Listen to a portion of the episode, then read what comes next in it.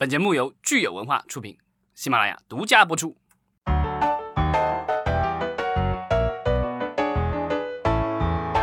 欢迎大家收听新一期的《影视观察》，我是老张。大家好，我是石溪。那个上一次咱们聊了这个东西方电影院的一个差别，那这一期的话，我们可以延续这个话题，聊一聊我们这个东西方流媒体的这个各自的一些新闻。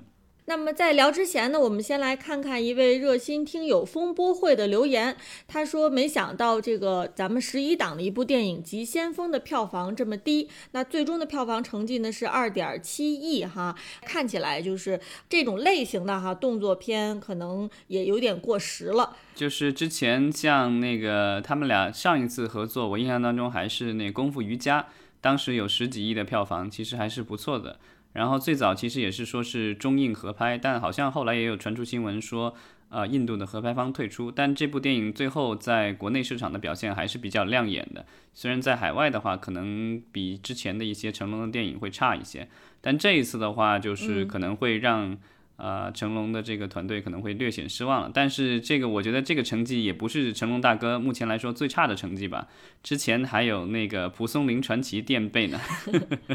所以咱们说，其实这个院线大电影哈，它真的是风险非常高的一门生意。嗯，呃，那也就是为什么我们今天其实还是来聊聊流媒体，因为看起来就是流媒体这门生意是大家可能更愿意去做的，尤其在现在这个疫情当中哈，那有。呃，当然，我们国内可能这个疫情已经基本上是平息了。那在国外呢，现在这个事情还没有平息的时候，那流媒体它的作用和它的这一门生意的特点，其实就极大的展现出来了。嗯，对，因为这个我们聊的这个契机呢，其实就是呃，怎么说，全球电影行业的带头大哥迪士尼是最近他的这个新任的 CEO，其实也任了几个月的时间了。然后最近有一番言论啊，引起了大家的热议。他最近这番言论是在跟呃美国的 CNBC 电视台接受采访的时候说到的。他是特地强调了迪士尼有一个新的战略哈，可能这个战略呢让很多人都大跌眼镜。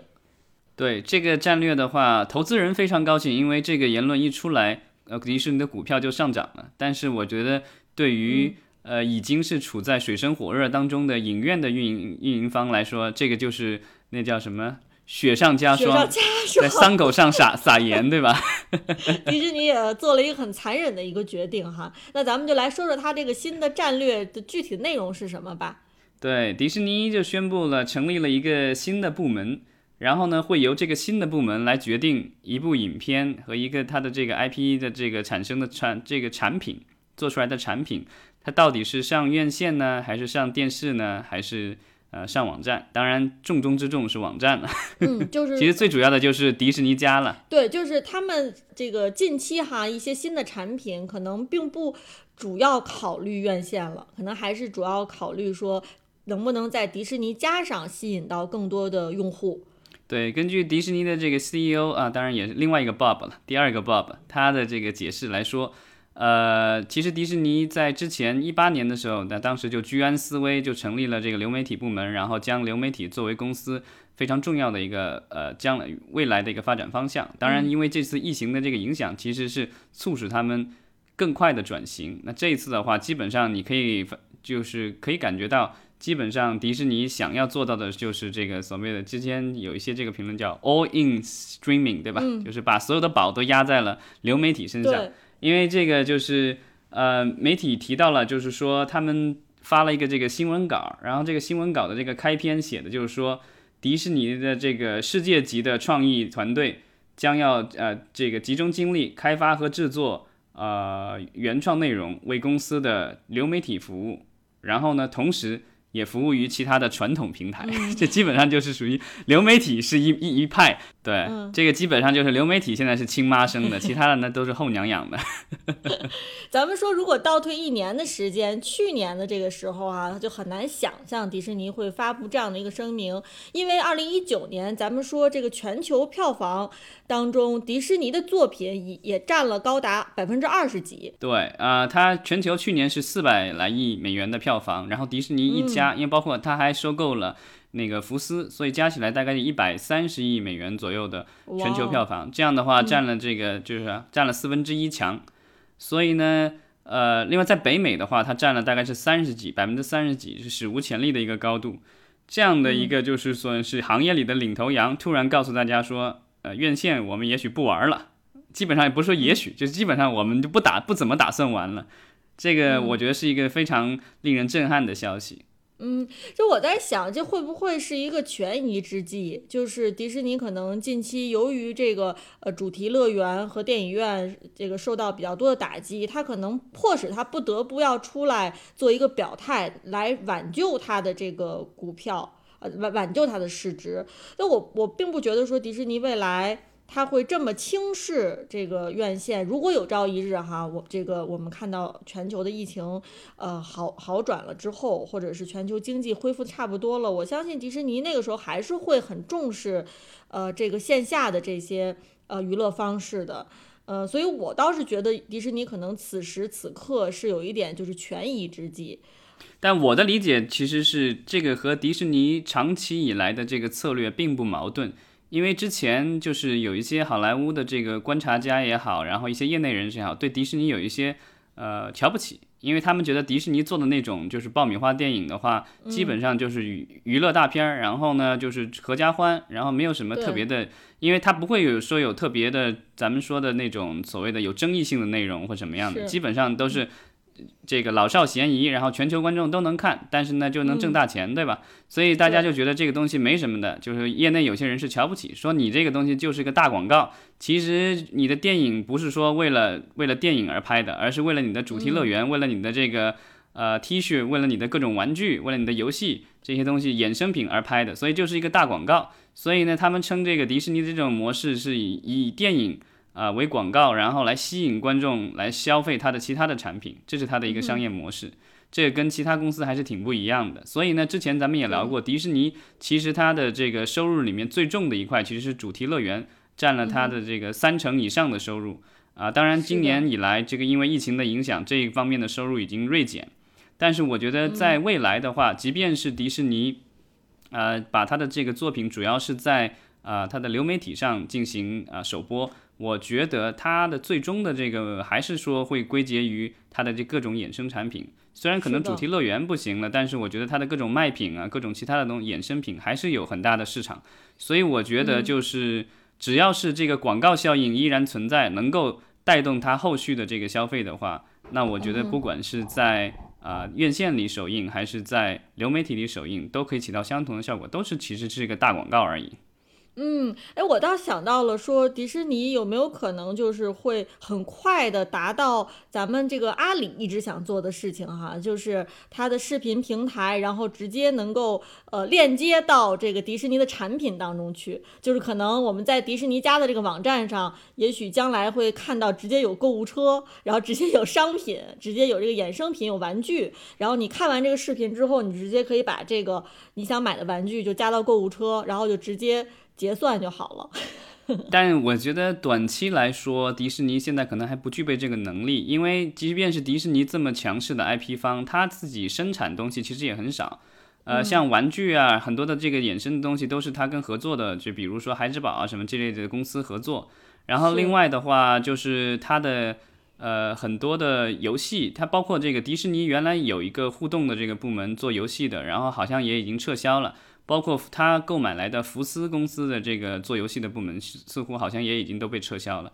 所以他其实本身并不做这些产品，嗯，对，因为你想他已经有那么多产品，他自己都做不来，然后你像现在又想让他做一个，就是所谓的这个，包括了，呃，我先不说制作吧，也许制作是别人做的，但是即便就只是电子商务这一块，你想电子商务现在做得好的，在北美，在其他市场的话，基本上也就。亚马逊对吧？然后易贝什么这这个其实是很费钱的一个事情，因为你要有有仓储，然后要有一定的物流支持，然后你还有一个特别强大的后台的数据库系统或什么之类的。我觉得这个比他们要做一个视频网站可能要复杂的多，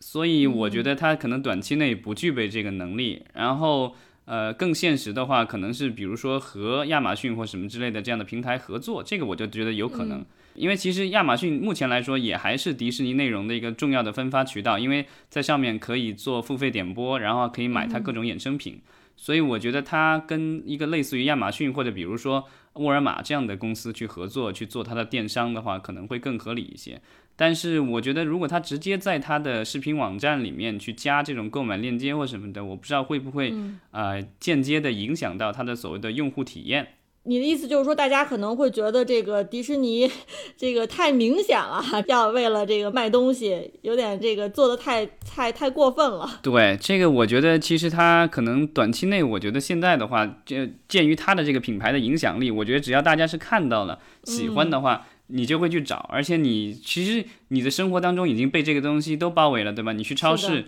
你去那个游呃购物广场、购物中心，然后去哪儿去哪儿旅游，到处都是可以看到迪士尼的这品牌呃授权的东西。所以我觉得可能他暂时没有必要去做这个东西，但长远来说他会不会？我觉得这个也有可能吧，因为你看这个抖音的话，它其实。呃，已经在尝试这方面了。然后 TikTok 其实也在做这种带货的这种事情，就原来都是跟第三方合作，后来这东西挣钱多了，他想的是说，哎，这东西不妨我自己来也来做一做，对吧？挑战一下现有的这些呃传统的这个呃行业领先的公司。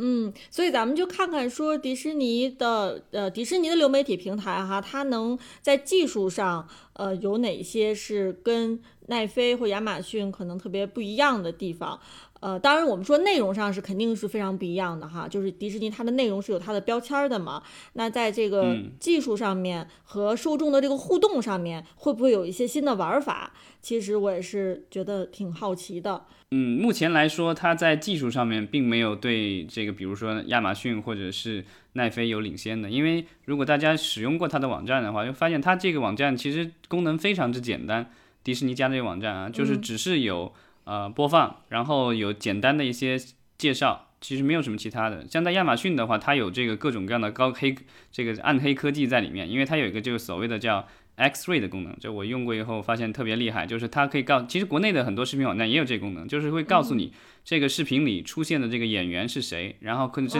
你可以随时调出来这个人的介绍。甚至你可以只看跟他相，还可以调出来跟他相关的很多东西。但是迪士尼现在我看它没这种附加的功能并不多，而且它现在因为可能网站刚建立起来，它的这个视频的呃就是清晰度其实还是比较差的，因为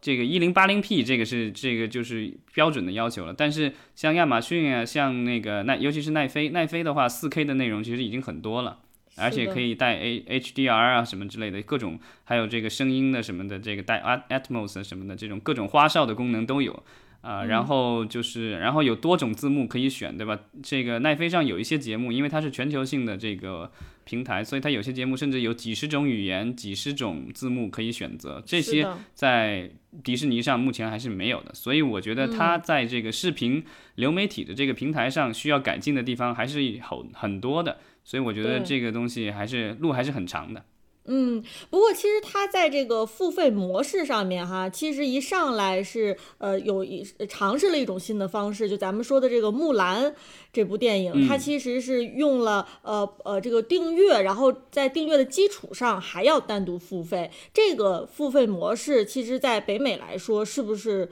其他的平台没有用过的，嗯，对，比较少。这个反正之前我是我是没有看到过有这样的这个模式。但是对，但是迪士尼这回也是这个，我觉得是急于捞金吧。就前几天我意外的发现啊，这个电影已经可以在其他的平台上只花二十九块九毛九美元就能买到了，不需要再去订阅什么，在亚马逊上，在 YouTube 里都可以这个另外再买了。所以就是它可能就是刚开始的那一个月，然后是独家在迪士尼平台上。但是之后的话，你可以在其他平台上，就是不用付这个订阅费也能够买到了。嗯，所以它就是很快的就多种渠道就要往回捞收钱了，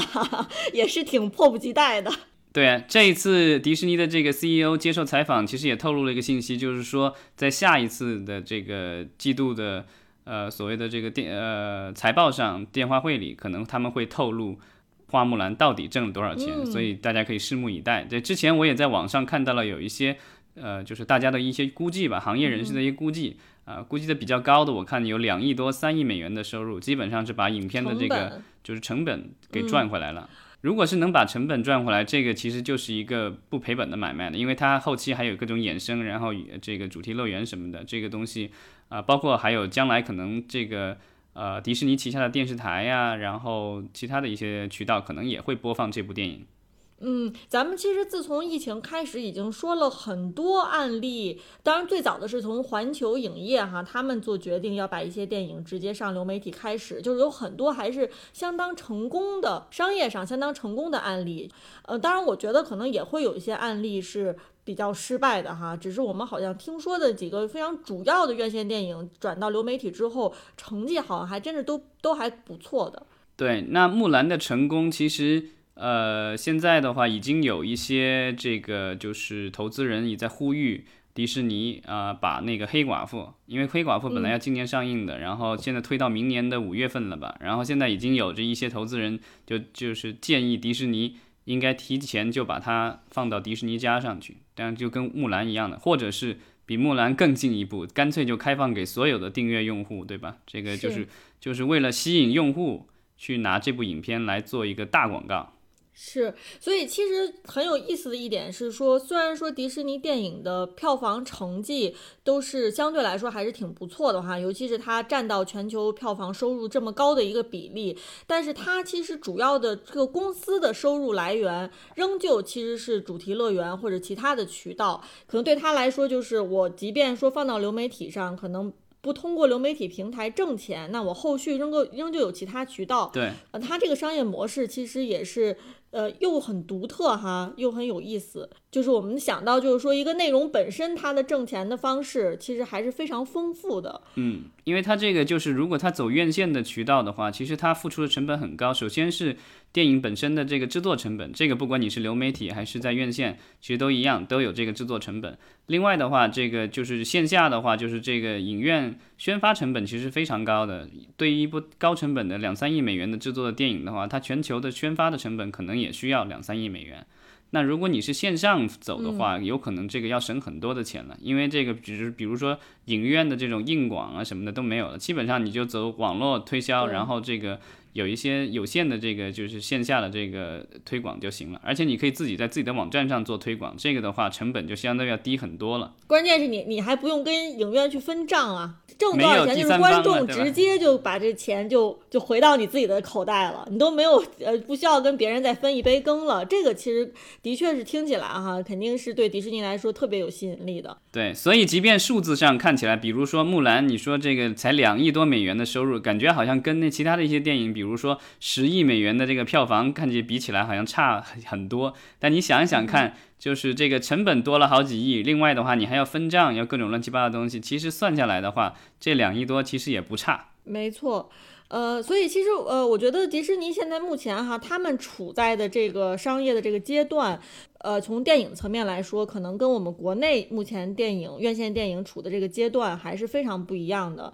呃，像我们国内的这个院线电影，呃，首先它的主要的收入来源其实还是票房收入。嗯，对于我们国内目前的市场来说，嗯，大家会觉得院线电影进院线还是就是说最。挣钱的一种方式，就是直接上流媒体呢，可能对于院线电影来说还是很难收回成本的，呃，所以那我觉得我们其实呃就说到说国内现在这个流媒体平台到底什么样的内容是适合我们国内流媒体平台的，国内流媒体平台的发展到底发展到了一个什么样的阶段了，我们可以接下来来聊一聊。对，这个也是一个契机，就是因为最近召开了一就是在。呃，应该是在成都吧，召开了第八届中国网络视听大会，这个是每年都有的。去年我们好像也聊过。然后呢，这个大会上他们一个重要的、重磅的一个报告就叫《二零二零中国网络视听发展研究报告》。呃，这个报告的话，就是有一些比较有意思的一些数据，我们可以分享一下，这个聊一聊。这个可能也是目前来说我们的一个发展的一个阶段和状况。是的，这个报告呃，这个透露出的一些数据呢，我觉得有一些哈是意料之中的，有一些也的确就是出乎我的意料的。那我们可以呃先来分享一下，就是我们看了看了这个报告之后，哪一些数据觉得是真的是很有趣的。首先，它有一个总的一个这个数字，就是说在截止到今年的六月，呃，我们国家的网络视听用户，这个视听应该是包括了视频和音频，呃。规模呢达到了九点零一亿啊，咱们国家十四亿人口，所以呢，其实基本上我觉得可能就除了小孩儿，怎么说，一些老老人和小孩儿可能没有这个网络设备，啊，没没能上网以外，基本上能上网的差不多都上网了吧。就是我觉得这个数据其实是可以更具体一些，呃，因为我们像刚才你说的，比如说到从这个小孩是幼儿嘛，比如说零岁到五岁或者到六岁的少年，呃，这个儿童幼儿可能是不具备上网的这个能力的。那我觉得如果你刨开这个零岁到四岁或者到五岁这个人群的话，那其实我们这个网络视听的用户的它的覆盖的这个百分比其实是相当高的了。对，然后。呃，还有一个数字是一九年，呃，整个网络视听产业，咱们国家规模达到了四千五百四十一亿啊，这个就比咱们的这个票房要多得多了，对吧？去年咱们票房也就六百来亿，所以这好几倍的这个规模。嗯，它有一个特别有意思的就是说，这四千多亿里面，呃，各自的比例，然后呢，这个收入最高的这个比例居然是短视频。我一直以为可能是咱们的这个，比如说。就是类似于优爱腾这样的这个长视频网站，可能是算是收入比较多的，对吧？因为有用户的订阅，又有广告，对啊。短视频的话，其实大部分都来自于广告以及可能它的一些带货的一些就是分成或什么之类的。但是呃，让我惊讶的就是短视频有一千三百零二亿啊，就是占比是百分之二十九，是所有的这个门类里面最多的，然后增速也是最快的，同比增长了百分之一百七十八点八。其实就是短短一年的时间，我们看到这个短视频已经超越了综合视频。对这个，我觉得它的呃，在这个报告里其实也分析了，短视频的话，龙头的话就是快手和抖音。短视频现在其实跟咱们的这个之前聊的这个长视频的话一样的，已经也拥有了这个就是不同的这个梯队了。我我不知道，就是优爱腾看到这个数据之后啊，会不会觉得就是心里拔凉拔凉的？啊，当然，这些平台其实也都各自在做自己的短视频的平台，所以呢，我觉得他们肯定是不会放过这块市场的。但是，我觉得他们想要在短期内想要赶上目前的这两头领头羊的话，我觉得可能还是有一定的困难。这就好像说，西瓜现在要赶上优爱腾，其实也有一定的困难，因为毕竟这个内容和用户的这个门槛儿摆在那儿，对吧？嗯，而且有一个很关键的问题是，我们说优爱腾他们的这个综合视频本身这个内容的成本是非常高的，但是我们说这个抖音和快手，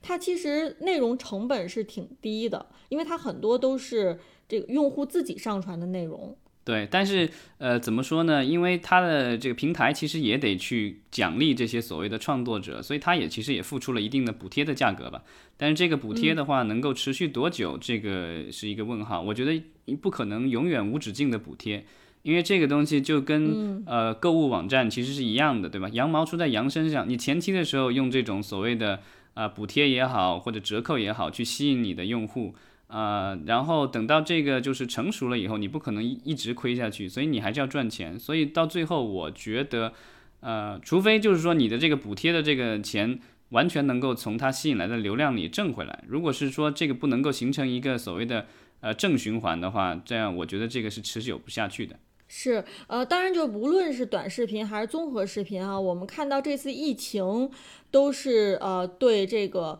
呃网络视听产业是起到了一个极大的一个刺激。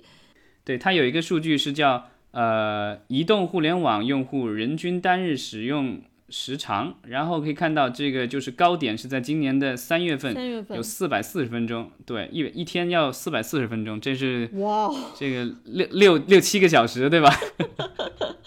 这个很长的时间，三月份就大家都窝在家里，整天就在刷手机了，对吧？然后到了六月份的时候，大家复工复产了，对吧？然后看到这个数据就降下来，变成三百六十六，就跟疫情前差不多了。当然也很长时间了，每天在手机上的时间。对，我觉得可能很多人需要反思一下自己用这个呃移动互联网的这个时间，或者用网络去看视听内容的时间，是不是远远超过了你们自己的想象啊？可能是需要谨慎一点了。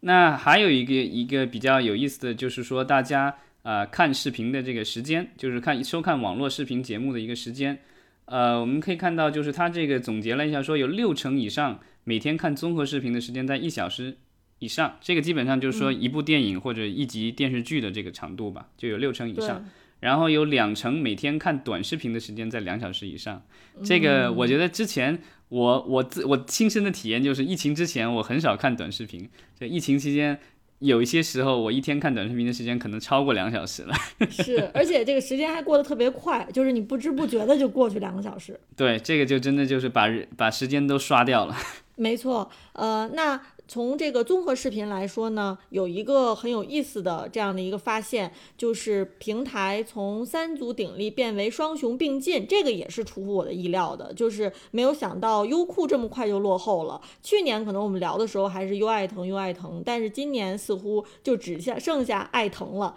这个优已经不能成为第一梯队的综合视频平台了。但我倒觉得不是很惊讶吧，因为这个咱们之前聊的时候也说了，就是。爱奇艺和腾讯都双双宣布了自己的用户量超过了一亿，但是优酷自从私有化了以后，被阿里买下了以后，就很已经很久没有公布它的这个用户数量了。然后有一些估计可能只在三千万左右，所以已经几乎就是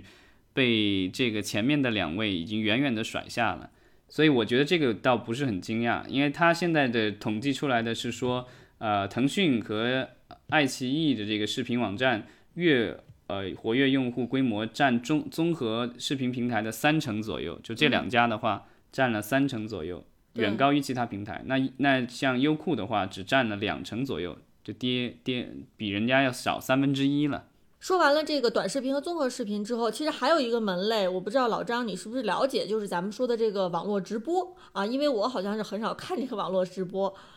嗯，我看的很少。那唯一的一次，好像就是之前咱们聊罗永浩在抖音上做直播，我稍微看了看，但我挺失望的，所以后来也没有怎么再看了。然后当时想着说在上面尝试一下买一个东西试试看，但后来发现这东西一上线就断货，这个感觉体验不是特别好。然后所以呢，后来也没有继续，没有没有再继续关注。但是。呃，我确实知道有挺多的这个人爱看直播，尤其是自己喜欢的这些主播。然后呢，也有人打赏，然后也有人呃买这个主播们推荐的东西。我们可以看到，现在不但是我们的一些网红啊在集中精力啊发展这个所谓的带货事业，包括我们的一些呃影视明星，然后一些主持人什么的，像李湘啊，然后像这个就是刘涛什么的。都加入了这个就是导购队伍。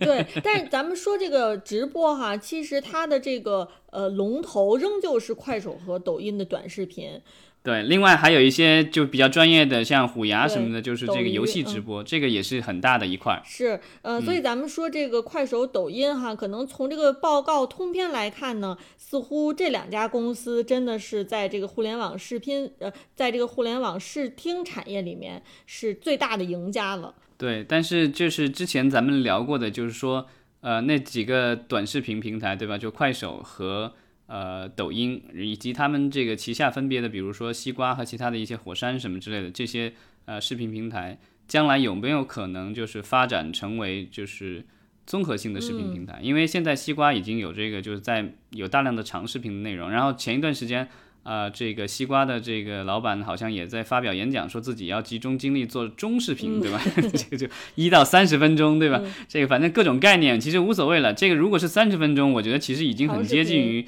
这个至少是视频平台的一些综艺节目啊，或者是一些剧什么的，对吧？所以我觉得他们现在已经是在慢慢的在蚕食呃综合视频平台的一个市场。那将来的这个市场的格局，我觉得很有可能还会再发生改变。因为现在呃就是怎么说呢？我觉得呃腾讯和爱奇艺的这个优势，只是说它有一个先到的这个优势。然后呢，但是在内容上的话，我觉得它并没有说有具备。完全无法令人超越的这个这个内容优势，因为它其实也都是要靠第三方公司来供给这些东西嘛，它本身并不具备很很强大的制作能力，这个就跟国外这个是类似的。那那爱奈飞他之所以强大，是因为他攒了那么久的片，对吧？然后但是其实跟他合作的那些影视人也可以跟其他平台合作，这个东西其实就看你。啊，怎么去服务你的用户？一直，所以这个奈飞的策略就是一直要源源不断的去增加新的内容，吸引用户留下。因为一旦